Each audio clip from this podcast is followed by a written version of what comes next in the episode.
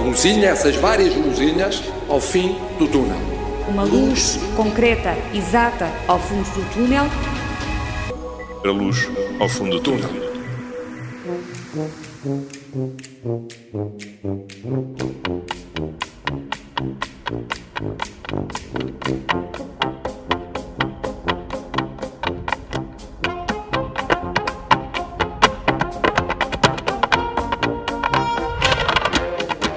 Putin on the Ritz. A partir da Suíça, um conjunto de músicos de instrumentos de sopro e um grupo de dança de sapateado junta-se para interpretar a canção de Irving Berlin. O que escutamos é o resultado de dezenas de vídeos gravados à distância e depois devidamente sincronizados para chegar a esta interpretação. São milhares os vídeos que foram gravados desta forma nos últimos meses. É a cultura a tentar manter-se unida e a produzir novas formas de levar a criatividade ao público neste ano marcado pela pandemia.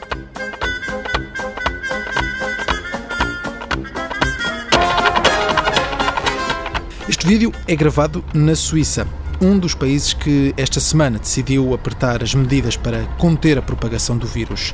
Os restaurantes encerram mais cedo, eventos com um máximo de 50 pessoas, aulas presenciais suspensas e o uso de máscara sempre obrigatório. França e Espanha também apertam as medidas, com o recolher obrigatório a ser aprovado. Na Alemanha avança um confinamento parcial. Itália encerra ginásios, teatros, cinemas e bares. Os restaurantes passam a fechar às seis da tarde. No Vaticano, o Papa anuncia que as celebrações de Natal não vão ter a presença de fiéis. Em Portugal, o governo prepara-se também para apertar as medidas. Nos laboratórios, apesar das investigações estarem a avançar a um bom ritmo, a vacina só deve mesmo chegar lá para a primavera. E neste cenário, apesar da resistência, a economia volta a passar para segundo plano. Hoje, olhamos para o novo túnel e para as medidas que podem ser aplicadas.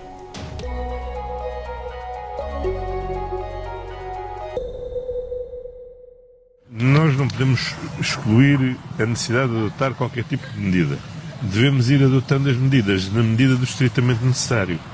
Porque se há algo hoje mais claro para todos, espero eu, do que era no início, é que sendo isto uma longa maratona, nós temos que gerir o nosso esforço.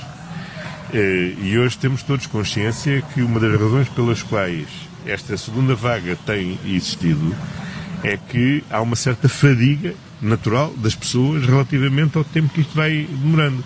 Portanto, nós temos que ir distribuindo e guardando as medidas para as utilizar nos momentos que elas são estritamente necessárias para evitar também um excesso de cansaço. Há cerca de uma semana, António Costa avisava que as medidas devem ser adaptadas em função do que seja necessário. Neste momento, Portugal está a bater recorde de novos casos diários de forma consecutiva. O número de internamentos também está a aproximar-se de valores preocupantes e no horizonte vislumbra-se um apertar das medidas. Com esta realidade, vamos olhar para o que já está a ser feito e o que ainda se pode fazer para controlar a pandemia nos próximos meses. Gustavo Tato Borges é especialista em saúde pública, trabalha no agrupamento de centros de saúde do Grande Porto, Santo Tirso e Trofa e é o vice-presidente da Associação Nacional de Médicos de Saúde Pública.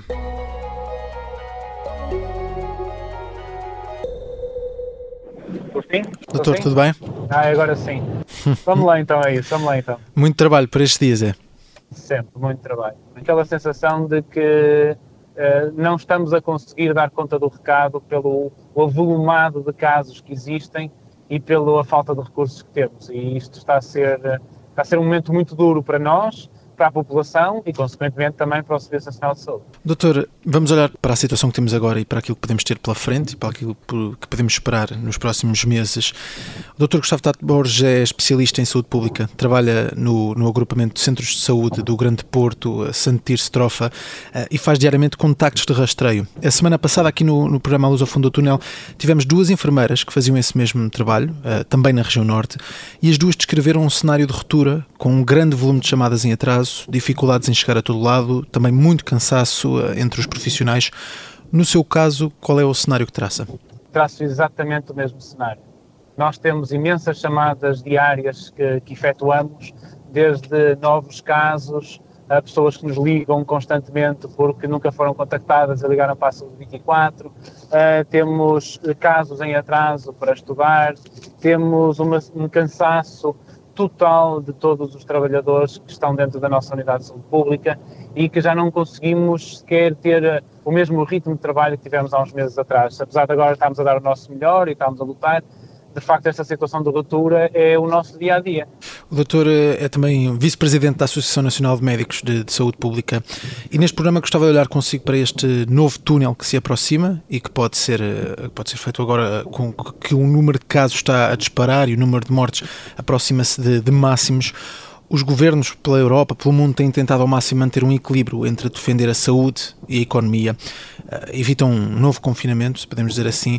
Na sua opinião, acha que nesta altura, olhando para Portugal, já se justificava voltar a aplicar essa medida? Se me fala de uma perspectiva pura e simplesmente técnica e na área da saúde, eu diria que sim. Temos números muito maiores do que alguma vez tivemos e temos uma situação de muito maior descontrole que alguma vez tivemos. E, portanto, uma, de uma perspectiva puramente técnica, seria a medida mais efetiva e mais eficaz. Olhando para a economia, olhando para os outros doentes não Covid, olhando para toda uma, uma insatisfação que a população também tem com essa medida, eu diria que nós temos que arranjar aqui um equilíbrio, tal e qual como muitos outros países, eh, de alguma forma minimizar a mobilidade das pessoas, mas ao mesmo tempo permitir que os negócios consigam subsistir, as pessoas consigam ter o seu trabalho e fazer alguma da sua vida.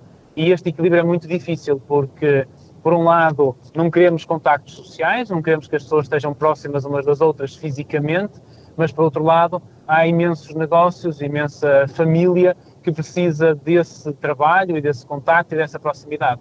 E, portanto, este equilíbrio é muito difícil de encontrar, mas algumas medidas podem ser tomadas uh, a curto prazo como o recolher obrigatório, como a limitação da mobilidade entre conselhos, como até mesmo um, um, regresso ao teletrabalho dentro de todos aqueles trabalhadores que o possam fazer. Eh, todas essas medidas podem ajudar a minimizar contactos físicos e a permitir que nós tenhamos alguma possibilidade de controle da pandemia nos próximos tempos. Doutor Gustavo Tato Borges, já vamos olhar para algumas dessas medidas que referiu, mas ainda sobre o confinamento, eh, defende um confinamento a nível nacional ou acha que a nível local ou regional poderia resolver eh, em parte o problema? Em termos, em termos teóricos, um confinamento regional ou local poderia ajudar a conter focos de surto e, portanto, conter aí situações em que há uh, conselhos ou vários conselhos ou regiões metropolitanas que tenham uh, demasiada, uma incidência demasiado elevada. Agora, nós vimos o exemplo que aconteceu em Espanha e em Itália, quando tentaram uh, fazer confinamentos regionais. As pessoas desses locais, antes de iniciar o confinamento, resolveram tentar fugir para outros locais onde não teriam essa limitação. E, portanto, é uma medida que pode ser falível nesse aspecto, em que as pessoas, sabendo que segunda-feira iniciarão um período de confinamento na minha região, ou que eu, que eu vou ter agora mais limitações, e há outra região que não tenho, então eu vou aproveitar e vou para esse lado para não ser obrigado a ficar em confinamento, até porque posso fazer teletrabalho, ou até porque posso ter uns dias de férias e faço esse isolamento. E, portanto, tem esse revés da medalha que não seria tão eficaz quanto um confinamento nacional. Olhando para esse cenário de não confinamento, como já referi, alguns países estão a adotar uh, medidas como o recolher obrigatório. Uh, como é que vê esta medida? Eu vejo que essa medida é uma boa medida. Uh, o, o, que as pessoas tenham a obrigatoriedade de vir para casa no final do seu dia de trabalho e apenas sair para algumas atividades mesmo consideradas necessárias.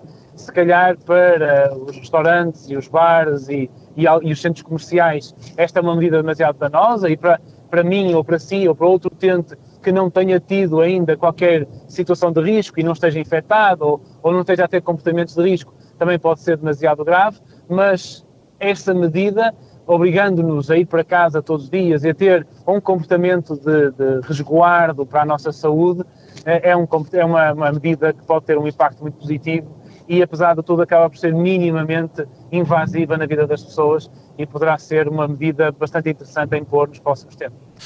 Olhando para essa medida, e já previa isso, uh, com aplicar o recolher obrigatório e essa obrigatoriedade ou, ou, essa limitação de sair de casa apenas para o que seja exclusivamente necessário, o comércio, a restauração, a cultura ficam altamente prejudicados.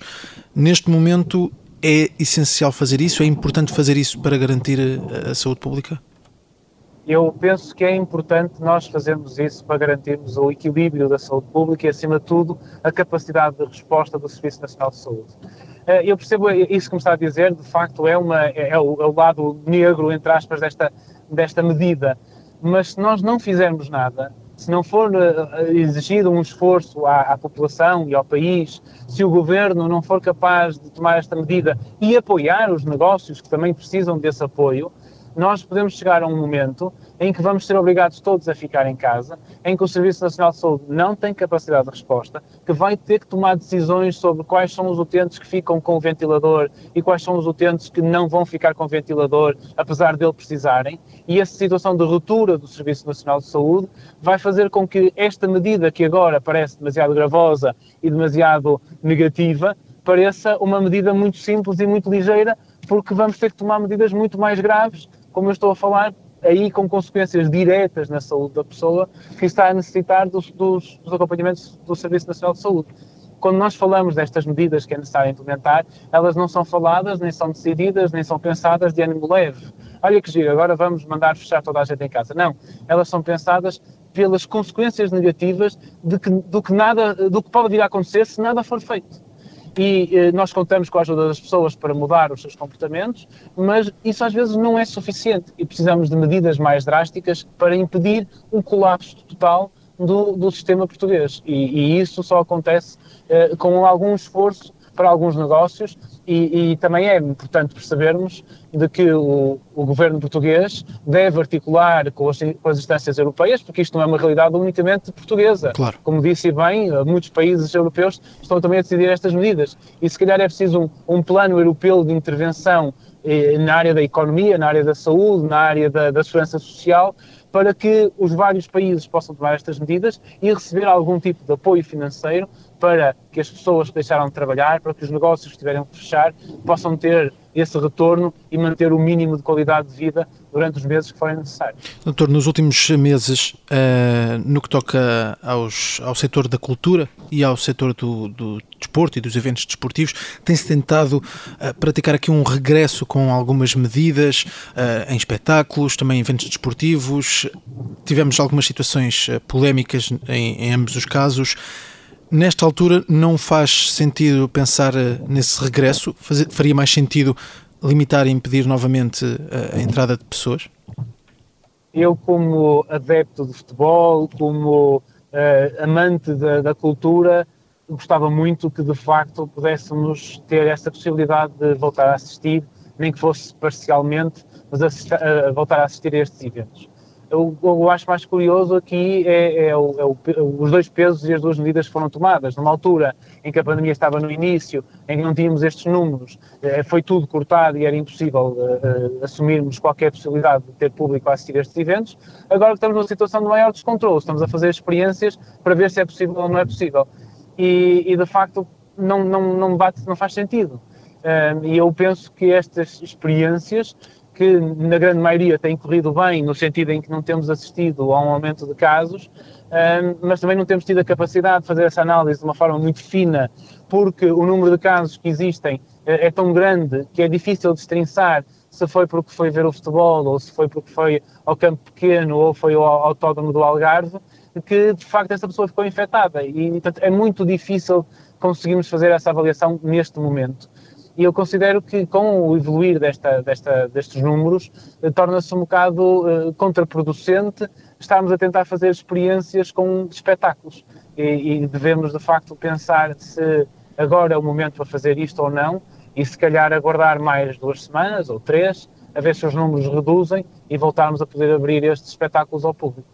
Olhando para essa incoerência que referia de que numa fase inicial uh, muito foi fechado e que, que agora estão a fazer experiências, Chegamos às escolas, fecharam muito cedo na fase inicial, no mês de, no mês de março, quando, passado umas semanas da pandemia chegar a Portugal. Estiveram encerradas durante muito tempo. Neste ano abriram para ensino presencial. Nesta altura, as escolas devem manter-se abertas, na sua opinião? Eu, aquilo que nós temos acompanhado nas escolas é que, felizmente, têm sido poucos os surtos que têm acontecido em ambiente escolar. É certo que, volta e meia, há uma criança que dá positivo e alguns colegas da turma, ou às vezes até a turma inteira, têm que ser colocados em isolamento, mas hum, para já a evolução não tem sido negativa da, da, da, do ensino presencial e das medidas que foram colocadas pelas escolas. Aliás, as escolas fizeram um trabalho de muito esforço e de, de, de muita seriedade para conseguir conter esta situação e têm adaptado os horários e têm colocado várias medidas e neste momento tem sido uh, uma, uma, boa experiência.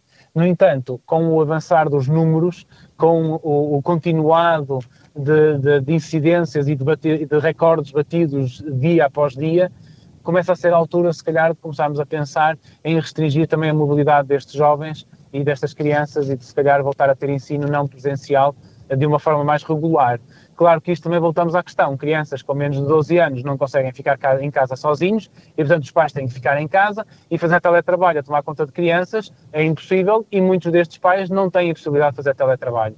Uh, a Presidente da Câmara de Matosinhos já sugeriu que os, as escolas do terceiro ciclo, do secundário e do ensino profissional passassem a ter uh, telescola, ensino não presencial, e poderá ser uma medida interessante para tirarmos de lá alguns jovens que, apesar de usarem máscara, têm contactos depois em ambiente uh, de lazer à porta da escola uh, e colocá-los em casa, evitando que os pais também tenham que ficar em casa, e isso poderá ser uma medida com alguma conta, peso e medida e que permita que uh, não haja tanta mobilidade social, nem tantos contactos entre jovens em espaços não controlados. E quanto aos transportes, o doutor falava já em mobilidade, basta entrar numa área metropolitana como Lisboa ou Porto, tentar entrar num metro ou num autocarro, no comboio, e vemos grandes ajuntamentos, vemos uh, muitas pessoas juntas é no mesmo espaço. O é que fazer quanto a este caso? Aquilo que nós precisávamos de fazer era uma resposta de aumento de oferta uh, drástico uh, de todos os transportes públicos, portanto, mais autocarros, mais metros, mais comboios, de maneira a que houvesse uma frequência tal de transporte público, uma oferta tal, que não fosse necessário que aquela pessoa tivesse que se forçar para dentro de uma carruagem do metro, ou do comboio, ou dentro do autocarro, onde já não cabe mais ninguém, mas eu tenho que ir porque eu vou entrar ao meu local de trabalho às 9 horas e se eu não entrar eh, neste comboio não chego a horas e vou ter uma falta no meu trabalho injustificada e, portanto, era preciso uma oferta muito grande de transportes públicos para permitir que a taxa de ocupação dentro deles fosse menor. Também era necessário que houvesse aqui alguma maleabilidade dentro dos diversos locais de trabalho, de maneira a que não fosse obrigatório que todos os trabalhadores entrassem todos à mesma hora e pudéssemos ter duas, três, quatro períodos, dois, três, quatro períodos de, de entrada, para que uns pudessem entrar mais cedo e outros mais tarde, e, consequentemente, uns sair mais cedo e outros sair mais tarde, e evitar terem que vir todos no mesmo transporte transporte público à mesma hora, ocupando todas aquelas cadeiras e todos aqueles espaços e, e impedindo que houvesse um, um, espaçamento suficiente entre as pessoas. E, portanto, é preciso uma mudança de mentalidades no nosso local de trabalho, é preciso uma, uma mudança, na, uma melhoria da oferta dos transportes públicos para que as pessoas não sejam obrigadas a usar estes transportes públicos de uma forma indevida. Doutor, como vemos nesta, depois de, do verão e agora que as temperaturas estão a baixar e, e, e, mais propício à transmissão de doenças respiratórias, estamos a ver um aumento do número de casos, também associado, claro, à, à livre circulação de pessoas e não estarmos em confinamento, mas imaginando que não temos vacina tão cedo, hoje a Comissão Europeia apontou para, para apenas abril-maio, até quando é que podemos eh, ver um número de casos deste, deste um número de casos diário desta dimensão? Isto pode durar meses. Aliás, nós temos previsões que apontam para uh, eh, 7 mil casos diários, uh, já para dezembro, se não for feito nada, uh, com a região norte a chegar aos, aos 4 mil diários. E, portanto, todas estas situações se não for uh, assumida uma mudança de comportamento das pessoas de uma forma muito concreta, uh, com, com zero de tolerância para situações de risco, e aqui quando eu digo zero tolerância é que cada um de nós não permita colocar-se numa situação dessas e, portanto, minimize qualquer contacto não protegido, uh, seja com quem for, nós podemos ter estes valores de números a continuar durante todo o inverno até o início da primavera. Estamos na luz ao fundo do túnel, doutor. Um, é um nome, um nome curioso neste momento, olhando para aquilo que, que se está a passar. Na sua opinião, este momento permite-nos dizer que o próximo túnel, o que está pela frente, vai ser muito mais longo e muito mais difícil de atravessar? eu penso que o próximo túnel vai ser muito mais duro de atravessar. Longo, talvez, eh, depende de vários fatores, depende desde o comportamento individual até o aparecimento da tal vacina ou da arma terapêutica, do medicamento que possa ajudar, mas vai ser muito mais longo e vai ser muito mais duro. E duro porquê? Porque nós estamos todos, e quando digo todos, é desde o cidadão uh, que, que, vai trabalhar todos até ao profissional de saúde que tem que lidar com esta situação, até aos governantes que têm que governar e tomar estas decisões, nós estamos todos muito cansados desta pandemia, muito cansados destas restrições e até alguns de nós revoltados com aquilo que acontece e com as exigências que nos são colocadas. E, portanto, esta, esta segunda vaga e este segundo túnel que estamos aqui a atravessar vai ser mais duro porque já estamos muito cansados disto. E, portanto, não, não estamos a, a lidar bem com esta situação. E precisamos nos voltar a mentalizar de que isto é um esforço coletivo, precisamos nos mentalizar que temos que nos resguardar, precisamos nos mentalizar que temos que ter respeito pelos outros e por nós próprios, de maneira a não colocar ninguém, nem nós, nem os outros em risco e tomarmos as medidas todas e mais algumas para protegermos. E, portanto, precisamos de ter essa consciência para que este túnel mais longo, porque vai ser mais longo, seja menos doloroso, mas a impressão que eu tenho é que isto vai ser um desafio muito grande para a nossa sociedade e vai nos levar uh, a pensar várias vezes se a luz que vemos que vem a caminho, se é a luz, se é um comboio que nos vem para, para arrasar ou se de facto é a luz ao fim do túnel para podermos sair dele. Gustavo Tato Borges vai continuar diariamente a fazer o rastreio da pandemia cheio de trabalho, prevê que o pior ainda está para vir e, de olhos no futuro, não vê tão cedo uma luz ao fundo do túnel. No one will be safe until everyone is safe. Estamos numa fase crítica da pandemia e os portugueses, sem exceção, compreenderão. O cenário pode ser pior se nós continuarmos a ter uma progressão da uh, transmissão da infecção e não conseguirmos inverter aquilo que é a transmissão da doença. Nós não podemos excluir a necessidade de adotar qualquer tipo de medida. Poderá haver um aumento significativo de casos diários nos próximos tempos. The clock is ticking.